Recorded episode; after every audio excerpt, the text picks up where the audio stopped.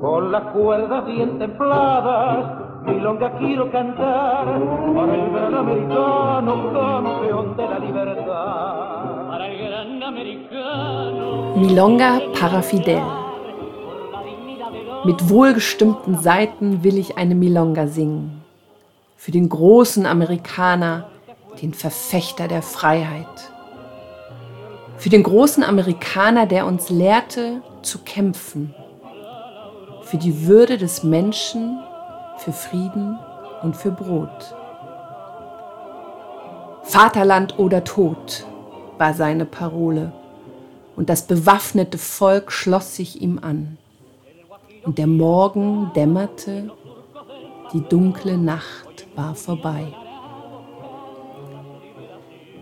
Der Tagelöhner erschöpfte sich auf den Feldern des Ausbeuters. Heute, den Flug ergreifend, besingt er seine Befreiung. Heute, den Flug ergreifend, bekommt seine Arbeit Bedeutung, weil ihm das Land gehört, das seine Hand bestellt hat. Fidel, dein Name ist unser Banner gegen das koloniale Joch. Deshalb haben sich die Menschen brüderlich um dich geschart. Das ist der Grund, warum die Menschen dir ihre Bewunderung schenken. Du gabst ihnen Hoffnung und sie ihr großes Herz. Vaterland oder Tod war seine Parole. Und das bewaffnete Volk schloss sich ihm an. Und der Morgen dämmerte. Die dunkle Nacht war vorbei. Herzlich willkommen zur 65. Episode aus In 80 Tangos um die Welt. Heute mit einer Milonga aus der Feder von Osvaldo Pugliese, die wahrscheinlich nicht so viele von euch kennen.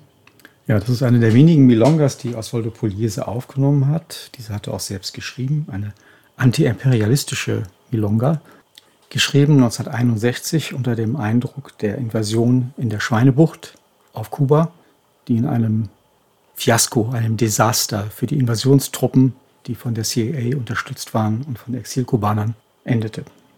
Der Text stammt von Domingo Archidiacono, also der Erzdiakon. Der hat sich dann aus gewissen Gründen Arce genannt als Künstlername. Er war Geiger, spielte aber nicht bei Pugliese, aber er hat diesen Text geschrieben. Die beiden Sänger sind Jorge Maciel, den haben wir schon mal vorgestellt. Da ging es um Remembranza vom Orchester von Alfredo Gobbi und Alfredo Belushi, ein Neuzugang bei Pugliese, über den wir auch noch ein bisschen was sagen werden. Zum Stück. Wir wissen ja, dass Osvaldo Pugliese Kommunist war. Diese Milonga taucht in seiner Diskografie nicht auf. Wurde auch bei seinem eigenen Plattenlabel aufgenommen 1961. Und das hatte er leider auch nur bis 1961. Ja, er hat 1960 seine eigene Firma gegründet. Stentor hieß die. Die hat außer 13 Aufnahmen mit seinem eigenen Orchester noch zwei weitere Platten herausgebracht von Folklore-Ensembles. Und das war in der Zeit der Repression, Militärdiktatur, also große Probleme, überhaupt zu arbeiten, Auftrittsschwierigkeiten und so weiter. Und während einer Tour in Argentinien kriegte Osvaldo Pugliese die Nachricht, dass die Polizei in das Studio eingebrochen war und alles verwüstet hatte. Das Stück wurde aus diesen Gründen erst nach dem Tod von Osvaldo Pugliese veröffentlicht. Also die Aufnahme kam erst nach 1990 raus und tauchte auch nicht in der offiziellen Diskografie auf. Die Polizei hatte trotzdem spitz gekriegt, dass dieses Stück geschrieben worden war und hat bei diesem Einbruch in das Studio auch versucht, sämtliche Partituren zu erbeuten und zu vernichten. Trotzdem haben einige überlebt. Wir wissen von drei Partituren, die überlebt haben, verstreut. Eine natürlich bei der Witwe von Pugliese, Lydia. Ein Exemplar hat Pugliese 1984 Fidel Castro persönlich überreicht. Da war er für ein Tango-Festival in Kuba. Und ich weiß von der Schwester von dem Domingo Archidiacono, dass sie auch eins hat. Wahrscheinlich gibt es noch mehr, aber jedenfalls, das sind die offiziell bekannten Verbleibe. Wir haben heute den gesamten Text gelesen, weil auch die beiden Sänger singen den gesamten Text. Das ist ungewöhnlich. Pugliese hat sehr wenige Milongas aufgenommen und ich glaube, sie dienten ihm eher, um den ganzen Text zu präsentieren. Es gibt zum Beispiel Un a beneficio, eine andere Milonga, die einen sehr länglichen Text hat mit einer sehr pittoresken Beschreibung einer Vorort-Milonga für einen Inhaftierten. Und genauso ist es bei dieser Milonga, da ging es ihm mehr um den Inhalt. Die Musik ist natürlich toll gemacht, das ganze Orchester ist beteiligt, man hört im Hintergrund rhythmisches Singen, die singen die Habanera, diese Milonga-Begleitung. Und die beiden Sänger legen sich auch mächtig ins Zeug. Also ich glaube, dass Milongas für Pugliese eher die Rolle hatten, die Texte zu präsentieren. Einer der Sänger, Alfredo Belushi, 1927 geboren, in der Provinz. Ja, in Quirquinchos geboren, Los Quirquinchos. Er hatte sein Debüt mit 17 Jahren in Rosario in der Provinz und ist ab da einige Jahre permanent auf Tour gewesen. Also hat reichlich Tour- und Profi-Erfahrung. Kam 1954 nach Buenos Aires und landete erstmal bei José Basso, dem früheren Pianisten von Troilo, und hat da mit Florial Ruiz gesungen als Gesangspartner. Wir wissen, dass damals die Orchester oft zwei Sänger hatten, einen Romantiker und einen Mann fürs Grobe. Und Alfredo Belushi war der Mann fürs Grobe. Also der sah aus wie aus dem Sketchbuch von Jorge Luis Borges entsprungen.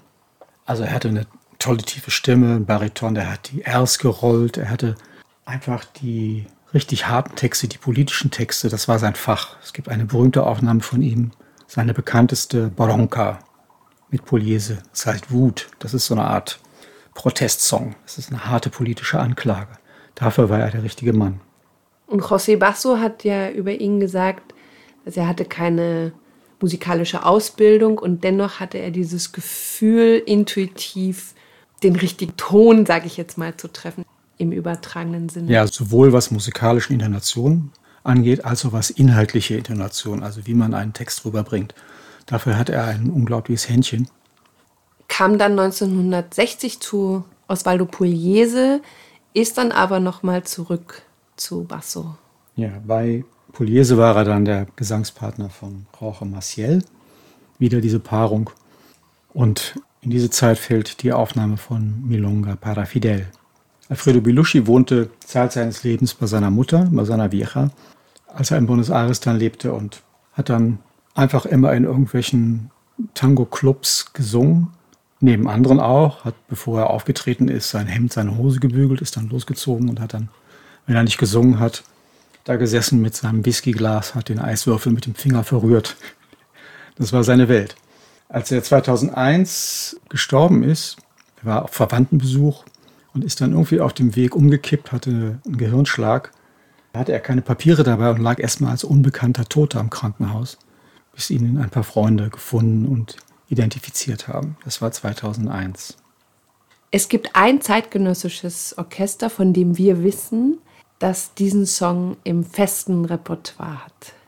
Ja, den habe ich vor ein paar Jahren mal kennengelernt. Carlos Kilici, ein Argentinier, der öfter mal in Berlin ist oder auch in Europa rumtourt. Und der hat ein eigenes Orchester und die haben dieses Stück im Repertoire.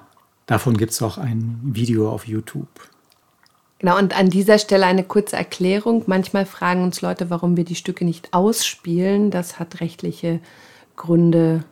Aber ihr könnt alles nachhören auf YouTube, auf anderen Kanälen. Oder auf Spotify, da haben wir einen extra Kanal für in 80 Tangos um die Welt. Und damit verabschieden wir uns aus unserer 65. Episode aus in 80 Tangos um die Welt. Heute mit einer ungewöhnlichen Milonga, Milonga Parafidel, mit einer Aufnahme des Orchesters von Osvaldo Pugliese aus dem Jahr 1961. Von Osvaldo Pugliese stammt auch die Musik, der Text von Domingo Arcidiacono oder Domingo Arce.